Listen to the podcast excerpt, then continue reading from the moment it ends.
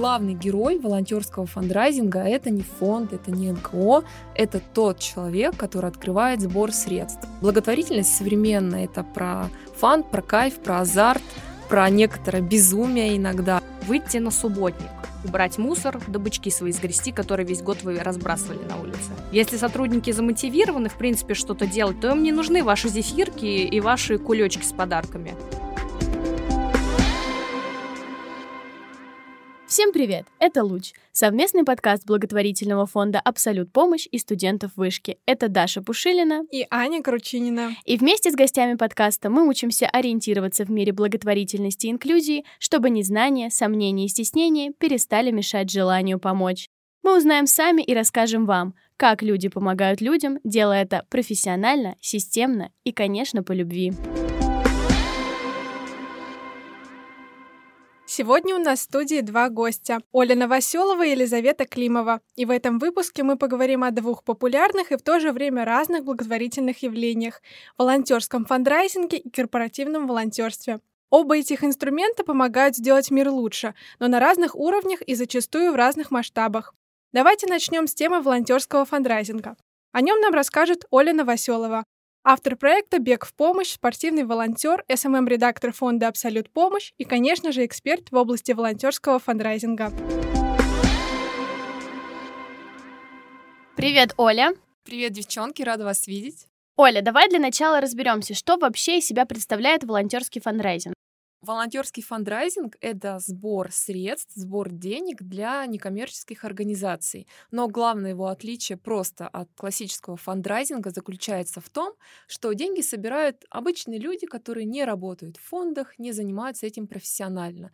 То есть любой из нас может стать волонтером-фандрайзером.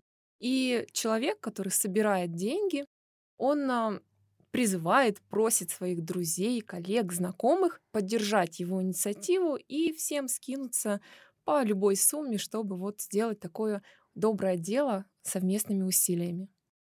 Как работает этот инструмент именно в мире благотворительности? Это как-то происходит от фонда или человек просто сам жертвует кому-то деньги? Есть такие основные важные моменты, которые определяют современный волонтерский фандрайзинг. И вот сейчас я хочу про них рассказать. Первое на мой взгляд, самое важное — это технологии. Волонтерский фандрайзинг должен основываться на какой-то платформе, сайте, то есть в том месте, где любой человек сможет удобно открыть сбор средств и собирать деньги. Ситуация, когда человек стоит с коробкой стеклянной и просит, чтобы туда кидали наличку, это уже в прошлом, и мы про это говорить не будем. Главный герой волонтерского фандрайзинга — это не фонд, это не НКО, это тот человек, который открывает сбор средств люди, которые жертвуют свои деньги, в большинстве случаев не поддерживают фонд, НКО и даже не задумываются многие о решении социальной проблемы, а они хотят поддержать именно своего друга, который открывает сбор средств. 90% успеха сбора зависит напрямую от человека, который его открывает. Немножко расскажу на примере, как это происходит. Человек захотел поддержать э, фонд, который ему близок, а выбирает сайт, платформу, где он может открыть свою страницу со сбором средств. Чуть позже я расскажу, где это можно сделать. Открывает страничку, рассказывает немножко о себе, ставит какую-то цель и публикуется история, и главное место на этой странице — это большая кнопка «Поддержать этого человека». Дальше он размещает ссылку на эту страницу в соцсетях, кидает в чаты, рассказывает об этом на личных встречах и говорит, вот я хочу поддержать этот фонд, собрать там 100 тысяч рублей условно, пожалуйста, поддержите меня. И люди, просто откликаясь на его предложение, они заходят на страницу, жмут кнопочку и вносят кто сколько может. И таким образом общими усилиями собирается некая сумма, которая или сразу идет на счет фонда, или через какое-то время, в зависимости от той платформы, на которой вся эта история создавалась. Мы знаем, что одним из самых популярных направлений волонтерского фандрайзинга является спорт. Расскажи, почему так сложилось и какие есть особенности в спортивном фандрайзинге? Ну, вообще, волонтерский фандрайзинг для России это явление новое, и к сожалению, пока это еще не очень популярно, но с каждым годом все больше становится волонтеров-фандрайзеров. И в Россию этот инструмент классный, современный, пришел с Запада. На Западе как раз-таки люди давно привыкли поддерживать благотворительные фонды, и часто там не задают вопрос, занимаешься ли ты благотворительностью. Там чаще спрашивают, какой фонд ты поддерживаешь. И именно вариант волонтерского фандрайзинга там тоже очень популярен. И как раз так исторически сложилось, что любители спорта, спортсмены чаще всего открывают сборы средств. И Россия идет, в принципе, по такому же пути. И если посмотреть на все сборы средств, которые открывали волонтеры, то большинство самых ярких, удачных будут именно от спортсменов. Почему так сложилось? Можно немножко порассуждать. Здесь есть несколько причин. Ну, во-первых, спортсмены любят ставить яркие, амбициозные цели. Для кого-то это пробежать марафон, для кого-то 100 километров, для кого-то перебежать Крым или добежать от Москвы до Питера. И человек, когда ставит такую супер цель, цель, он фанатеет от нее, он горит ею, и, конечно, добавить в нее еще дополнительный сверхсмысл, какую-то социальную миссию, это здорово. И часто вот в такие спортивные челленджи благотворительный компонент лучше всего вписывается. Ну, например, моя подруга Ася Мирова пару лет назад перебегала в одиночку весь Крым с одного побережья на другое. Она долго вынашивала этот проект, продумывала километраж, но для чего она это делает, вот вопрос, он оставался немножко открытым. Когда она услышала, как я рассказывала о проекте «Атлет во благо», которым я занималась в тот момент, она поняла, что именно это тот кусочек пазла, которого ей не хватает. Она добавила элемент благотворительности и громко заявила о том, что я перебегу весь Крым для того, чтобы собрать деньги и помочь детям с синдромом Дауна. И вот такие спортивные истории с благотворительным компонентом, они, конечно, отлично выстреливают и хорошо привлекают внимание. Спортсмены — люди привыкшие к дисциплине, привыкшие выходить на тренировки, добиваться своих целей. И поэтому, оставя еще и благотворительную цель собрать определенную сумму денег, они успешно к ней идут. Не спортсмен может в какой-то момент сказать, а ладно, ну что поделать, не получилось, не получилось. А спортсмен, человек азартный, он будет до последнего биться, чтобы все-таки цели своей достичь. Ну и еще мне кажется, что спортсмены, особенно любители бега, которых большинство среди спортивных волонтеров-фандрайзеров, они а, люди общительные, у них много друзей, у них много социальных связей, и им, в принципе, легко собирать деньги, ну, в какой-то степени, потому что есть кому рассказать и есть кого вовлечь в благотворительность, ну, и попросить внести денежку. Ну, еще такой момент, это мое тоже личное наблюдение. А большинство любителей спорта, бегуны, триатлеты, велогонщики, лыжники, возраст у них где-то 30-35, какие-то базовые потребности у них закрыты, то есть есть работа, у многих есть семья, и они уже задумываются о том, что я могу дать другим. Сначала они находят спорт как такой инструмент саморазвития, достижения новых целей, а потом они узнают еще о том, что могут вместе со своим любимым спортом еще заниматься благотворительностью, и многие с большим удовольствием окунаются в мир волонтерского фандрайзинга. Думаю, многие наши слушатели помнят такой пример волонтерского фандрайзинга, как Ice Bucket Challenge. Он прогремел во всем мире, то есть э, в том числе и в России, и на Западе, и как мы понимаем, на Западе такой формат, он является одним из самых распространенных. В чем, в принципе, основные какие-то отличия российской практики от западной? Ну, пожалуй, главное отличие в том, что в России таких ярких, масштабных, громких акций волонтерского фандрайзинга пока еще нет. Как я уже сказала, мы находимся все-таки на первом этапе развития и принятия обществом этого инструмента. И я вот вспоминаю, несколько лет назад даже сам факт того, что человек открыл сбор средств, чтобы собрать деньги в какой-то фонд, это уже воспринималось как вау. На Западе, например, такие истории, ну, даже никто уже не замечает, потому что это сильно пройденный этап. Сейчас мы потихоньку тоже приходим к тому, что Мало просто открыть сбор средств и кинуть клич. Нужно придумывать идею, нужно придумать вовлекающие механики, чтобы обратить внимание на это. Поэтому появляются тоже интересные истории, интересные кейсы благотворительные. Все больше людей понимает, что благотворительность — это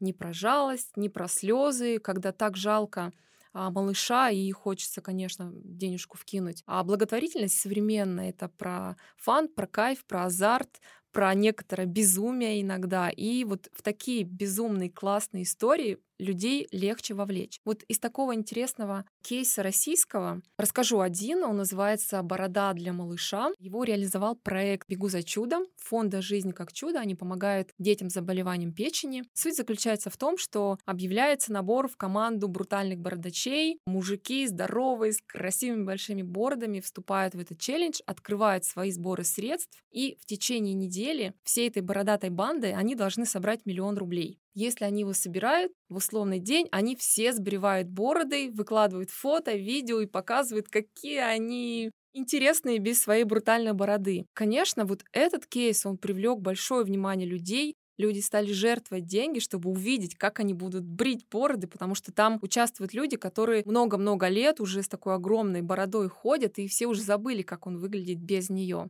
Конечно, они собрали миллион, потом еще один. И вот буквально недавно они объявили третий сезон «Бороды для малыша» и снова ждут брутальных бородачей, чтобы собрать миллион рублей и даже больше, и так вот публично сбрить бороды. И вот такие истории, они самые классные, они интересные, они собирают много денег, они привлекают внимание к социальным проблемам, они интересны для самих волонтеров-фандрайзеров. И вот в России я вижу, что волонтерский фандрайзинг, он активно развивается по этому пути. Люди ищут интересные идеи, челленджи для того, чтобы вот всех вовлекать в эту движуху. Поэтому я думаю, что в России тоже скоро появится какой-нибудь невероятный челлендж, который войдет в учебники волонтерского фандрайзинга, вот как тот, про который ты сказала. Да, это было бы очень интересно. Если мы правильно понимаем, в волонтерском фандрайзинге есть много черт сетевого маркетинга, а он, в свою очередь, сильно зависит от мотивации сторон. В чем состоит мотивация организаторов сбора средств и кто чаще всего им выступает?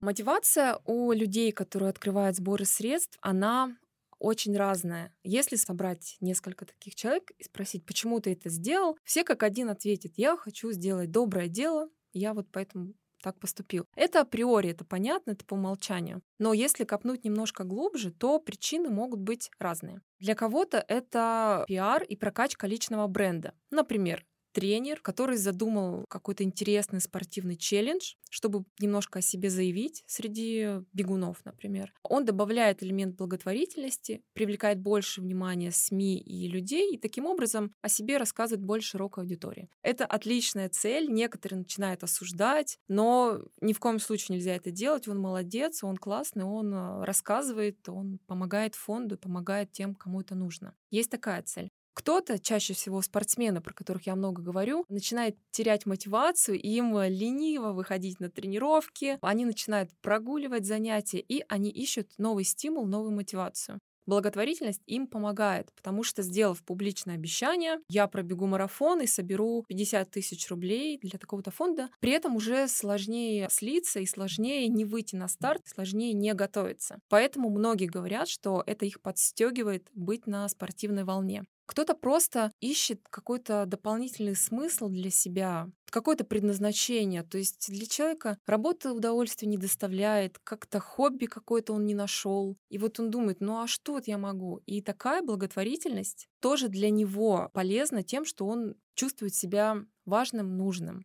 Бывает так, что просто его попросили там друзья, коллеги из фонда, вот поддержи, помоги. Он четко прикидывает свои ресурсы и говорит, в принципе, да, почему бы и нет, я могу это сделать, и открывает сбор средств и собирает некоторые деньги. То есть причины разные, каждый приходит за своим, и неправильно думать, что человек, который это делает, он помогает только кому-то, да, подопечным фонда. Он не меньше помогает и себе, он для себя что-то приобретает. Кто-то конкретный профит, например, а, охваты, лайки и так далее, это нормально. А кто-то дополнительную мотивацию, кто-то дополнительный смысл для себя. Поэтому все в этой ситуации выигрыши, и все в этой ситуации для себя приобретают что-то важное.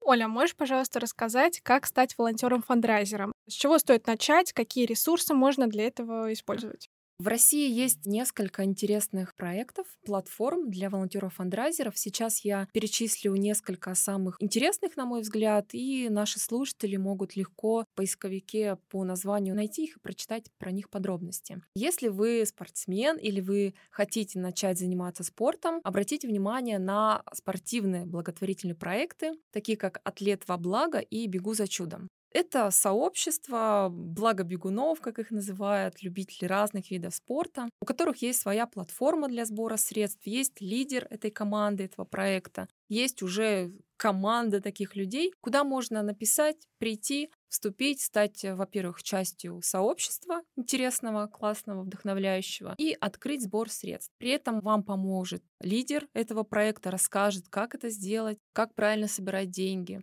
вы вольетесь в такую классную движуху фонда этой команды и, в общем, для себя приобретете вот еще и такое комьюнити новое.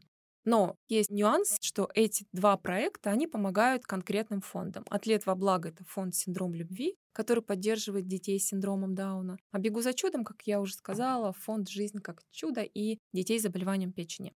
Если у вас есть конкретное желание поддержать какой-то другой фонд или поддержать других людей с какой-то другой трудной ситуацией, и вы тоже хотите связать это со спортом, есть такая платформа «Сделай». Там можно выбрать большое количество фондов, сейчас их более 100, насколько я помню. Можно зайти, выбрать тот, который ближе вам, и на этой же странице очень удобно и быстро открыть свою страницу сбора. Хорошая технологичная платформа, все понятно, но здесь вы не получаете вот вступление в команду, в сообщество. Если для вас это не так важно, то вот классный для вас инструмент. Если вы не хотите связывать это со спортом, хотите сделать другой сбор средств, другой тематики, идите на платформу «Пользуясь случаем». Там тоже можно выбрать из большого количества фондов тот, который ближе вам, и опять же очень легко и быстро открыть свою страничку сбора. Есть обучающие материалы, где вы почитаете, вы все поймете, как вам действовать. Возможно, кто-то задумается, ну вот я не бегаю марафоны, да и вообще ничего не делаю в плане спорта. Какой поступок могу открыть я? Наверное, я ничего не могу но любой человек может стать волонтером-фандрайзером. Очень популярны сборы средств на день рождения. Ну, например, у меня день рождения, я выбираю фонд, открываю сбор средств для этого фонда и в свой день рождения пишу, друзья, у меня ДР, кто хочет меня поддержать, поздравить, пожалуйста, вот ссылка, я буду благодарна. Это для меня сегодня лучший подарок. И на день рождения собираются очень хорошие суммы. Также можно устроить экскурсию по своему району. То есть объявить такого-то числа, во столько-то приходите на экскурсию, я вам расскажу там про Измайлово, например, где я живу. И а, чтобы принять участие, нужно внести какое-то пожертвование, например, 300 рублей. Супер здорово, люди скинулись, пришли, еще отлично время провели, и вы во время экскурсии еще и про фонд рассказали, и про проблемы, которыми он занимается. То есть выполнили несколько своих задач. Можно устроить мастер-класс по танцам, можно устроить чаепитие, напечь вкусные печеньки, пригласить всех в гости на чай, и чтобы прийти, нужно вот внести любую сумму. Идеи, они абсолютно разные, и любой человек, неважно, чем он занимается, чем он интересуется, может выбрать какую-то идейку для себя. Чтобы вдохновиться еще какими-то другими вариантами таких поступков, можно зайти на платформу, про которую я уже сказала, там, пользуясь случаем, сделай, и просто почитать, посмотреть, что уже делали люди, и наверняка какая-то идея где-то откликнется внутри, и вот вы созреете на свой личный сбор средств. Надеюсь, что после этого подкаста хотя бы один человек задумается и откроет такую страничку. Я буду счастлива. Вот, кстати, про организацию сбора средств на какие-то праздники. Мы с нашей студенческой группой как-то организовывали на 8 марта сбор средств то есть мы сказали, что каждой девочке, которую вы хотите поздравить с 8 марта, вы, в принципе, можете перевести денежку в этот фонд. Это был фонд по борьбе с домашним насилием. И действительно, нам удалось там собрать около 20 тысяч рублей, если я правильно помню. Поэтому это действительно очень интересно, и можно даже в командах это сделать. Да, это отличный пример волонтерского фандрайзинга вы сами выбрали фонд, который хотите поддержать, была простая механика, и любой желающий мог поучаствовать. Супер, сами придумали, сделали. И 20 тысяч — это хорошая сумма для сборов, поэтому вы прям молодцы. Спасибо большое. И спасибо большое за то, что ты так подробно нам рассказала о волонтерском фандрайзинге. Это было, правда, очень интересно. Спасибо вам, что пригласили. Всем добра, всем пока, до встречи. А теперь мы перейдем к теме корпоративного волонтерства. Если волонтерский фандрайзинг — это все-таки краткосрочные точечные проекты, возникающие зачастую стихийно, то корпоративное волонтерство — это что-то системное, более формализованное и устойчивое, потому что оно входит в структуру корпоративных отношений. Разобраться в этом направлении благотворительности нам поможет Елизавета Климова. Она занимается внешними коммуникациями в благотворительном фонде «Абсолют помощь» и проводит волонтерские акции среди сотрудников инвестиционной группы «Абсолют». Привет, Лиза! Привет! Спасибо, что позвали пообщаться. Сегодня многие компании развивают практику корпоративного волонтерства. Можешь рассказать, в чем она заключается? Давайте сразу к делу. Корпоративное волонтерство это, грубо говоря, когда сотрудники какой-то компании собираются в один особый коллектив для того, чтобы сделать что-то полезное для мира или для общества. При этом сотрудники могут э, быть в разных отделах, не знать друг друга. Если мы, например, находимся в какой-то крупной корпорации, тем не менее, они объединены одной целью. Естественно, делают они это все бесплатно. А мы можем сказать, что корпоративное волонтерство это одно и то же, что и КСО, то есть корпоративная социальная ответственность. Корпоративное волонтерство не равно корпоративной социальной ответственности, потому что волонтерство это одна из составных частей КСО. То есть э, КСО это крупная система, в которую входят разные части, например, поддержание социально значимой заработной платы работников, оказание помощи в критических ситуациях, спонсорство каких-то мероприятий, взаимодействие с местным сообществом и властью и так далее. То есть корпоративное волонтерство — это часть КСО. Вся вместе эта система работает для того, чтобы компания не только что-то производила или реализовывала, но и улучшала то пространство, в котором она эту деятельность реализует. В последнее время, кстати, стала популярной такая аббревиатура, как ESG, если совсем глубоко копнуть, она расшифровывается как Environmental, Social and э, Governance, экология, социальная политика и корпоративное управление. В широком смысле это устойчивое развитие компании, коммерческой деятельности, которая базируется на ответственном отношении к экологии, высокой социальной ответственности и высококачественном корпоративном управлении. То есть, если смотреть на эти все три явления градационно, то ESG будет шире всего, потом у нас идет КСО, ну а корпоративное волонтерство это уже самая узкая из всех трех частей, она является конкретным инструментом. Расскажи, пожалуйста, какие волонтерские акции вообще бывают, и можешь ли ты привести конкретные примеры кейсов фонда Абсолют помощь? Я сейчас буду много говорить. Волонтерские акции бывают самые разные. Давайте, в принципе, быстренько вспомним, на какие категории делится условно все это добровольческое движение. У нас есть эко-волонтерство, социальное, интеллектуальное, культурное, медиа-волонтерство, спортивное волонтерство, о котором вы вот уже ранее поговорили с Олей. И у нас есть еще донорство, допустим, донорство крови и ее компонентов. И вот для каждой из этих категорий можно запустить волонтерскую акцию среди сотрудников компании. Главное тут придумать удобный формат и, конечно, не забудь о полезности такой акции. Важно, наверное, найти какую-то свою нишу, если можно так выразиться, потому что лезть везде подряд со своей никчемной помощью, распаляясь на все подряд и не принося вообще никакой пользы, при этом, может быть, даже вредя, это не совсем хорошо. В этом плане, если у компании есть построенная какая-то КСО-стратегия, здесь не должно возникнуть проблем, потому что КСО предполагает, что у вас есть уже какая-то четко сформированная цель благотворительная, и вы трудитесь именно над ней. Давайте, прежде чем перейти к кейсам уже конкретным, я немного расскажу, чтобы было нагляднее, в примере именно цельной ESG-стратегии, стройной такой КСО-стратегии, если мы их немножечко приравниваем друг к другу, на котором можно было бы ориентироваться. Вот, например, у компании МТС есть стратегия устойчивого развития, целый набор корпоративных программ по развитию экологии, решению социальных проблем, развитию городов, инфраструктур, повышению качества трудовой деятельности внутри самой компании. И вот это все, это настолько стройно и связано работает, что, в принципе, не возникает вообще вопросов, зачем компания этим занимается. У них даже создан ESG-комитет при совете директоров.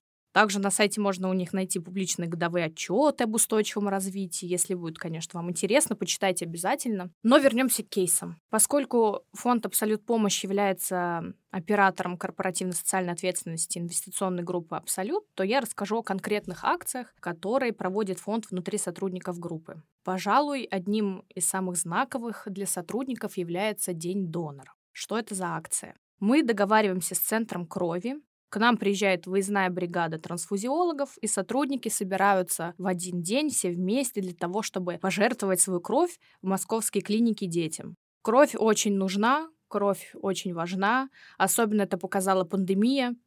Последние два года были вообще очень тяжкими в этом плане. Центры крови до сих пор испытывают дефицит донорской крови. Для того, чтобы этот день стал чуть более торжественным для сотрудников, да и для нас тоже, если честно, чтобы повысить градус важности, чтобы показать, насколько великий и красивый поступок совершает доброволец, мы придаем этому дню некой праздничности. Организуем вкусный кейтеринг, дарим красивые нужные подарки, фотографируемся, сооружаем красивую фотозону, где можно было бы запечатлеть этот прекрасный момент. И вообще для нас этот день очень радостный и всегда долгожданный. Второе мероприятие, которое тоже стало для нас уже традиционным, это «Щедрый вторник». Вообще это международная инициатива благотворительная, в которую поверили по всему миру уже люди из более чем 100 стран. Они все объединяются, чтобы делать разные добрые дела. Движение поддерживают многие известные личности, организации, СМИ, музыканты, актеры и так далее. Вообще, щедрый вторник — это один какой-то конкретный вторник в конце ноября или в начале декабря, но мы в Абсолют Помощь решили, что один день слишком мало, и поэтому сделали щедрую неделю. Всю неделю мы обращаем внимание сотрудников на идею взаимной поддержки и сочувствия, как некой основы для укрепления дружбы и доверия в обществе. Но суть в том, что мы не только призываем делать добрые дела, но и делимся разными идеями. То есть предлагаем участникам уже какие-то готовые решения помощи по разным благотворительным направлениям. Пандемия нам подсказала новый формат, который проявил себя очень хорошо. Поскольку массовые скопления были запрещены, мы подобрали такие форматы помощи, чтобы вообще избежать этих скоплений, и разместили всю необходимую информацию на отдельном лендинге, заходя на который каждый сотрудник мог узнать, чем конкретно он может помочь, и переходил, соответственно, в заинтересовавший его раздел. Например, наша привычная живая ярмарка изделий которые мы закупаем в инклюзивных мастерских, превратилась в онлайн-каталог товаров, которые сотрудники могли бронировать, а потом забирать в определенный временной интервал, чтобы избежать толкучки. Это был, кстати, один из способов помочь людям с инвалидностью, которые работают в таких мастерских. Также для детей, живущих в хосписах, мы собирали подарки. Но не такие, как вы уже могли подумать быстро. Мы не закидывали никого мягкими игрушками или айфонами, потому что, если будем честны, многие дети в хосписах лежат и не могут даже встать и поиграть с этими игрушками. Поэтому мы запросили у работников хосписов, в чем именно нуждаются они их подопечные, и наши подарки были функциональные. Поэтому по окончании акции в хосписы отправились соляные лампы, блендеры, пульсоксиметры, постельное белье, жилье. Вот примерно такая акция у нас была именно по сбору подарков. Говоря о помощи детям с опытом сиротства или детям, которые живут в специальных интернатных учреждениях, мы рассказывали сотрудникам о том, что существуют программы наставничества, например, которые реализуют наши партнеры из фонда «Старшие братья, старшие сестры». И мы призывали примкнуть к этому движению и стать наставником и другом для какого-то определенного ребенка, у которого нет значимого взрослого, но которому он так необходим. Что еще у нас было на лендинге? Точно, мы устанавливали в офисах ящики фонда «Второе дыхание», чтобы собирать кому-то уже не нужные, а кому-то очень нужные вещи, которые пошли на помощь нуждающимся или в благотворительный магазин Charity Shop. Кстати, в последний э, щедрый вторник мы собрали почти 200 килограммов одежды. И это всего за неделю. Два ящика. Еще мы собирали корм специализированный для больных собачек и кошечек, которые живут э, в Центре реабилитации временно бездомных животных Юна, который потом э, отвез туда автоволонтер. В общем, это, конечно, не все активности, которые у нас проходили в рамках «Щедрого вторника», но у нас хронометраж не резиновый, поэтому это, пожалуй, самые яркие такие кейсы для нас. А вообще все ли компании могут себе позволить организацию волонтерских акций? Просто нам волонтерские акции представляются как что-то очень затратное.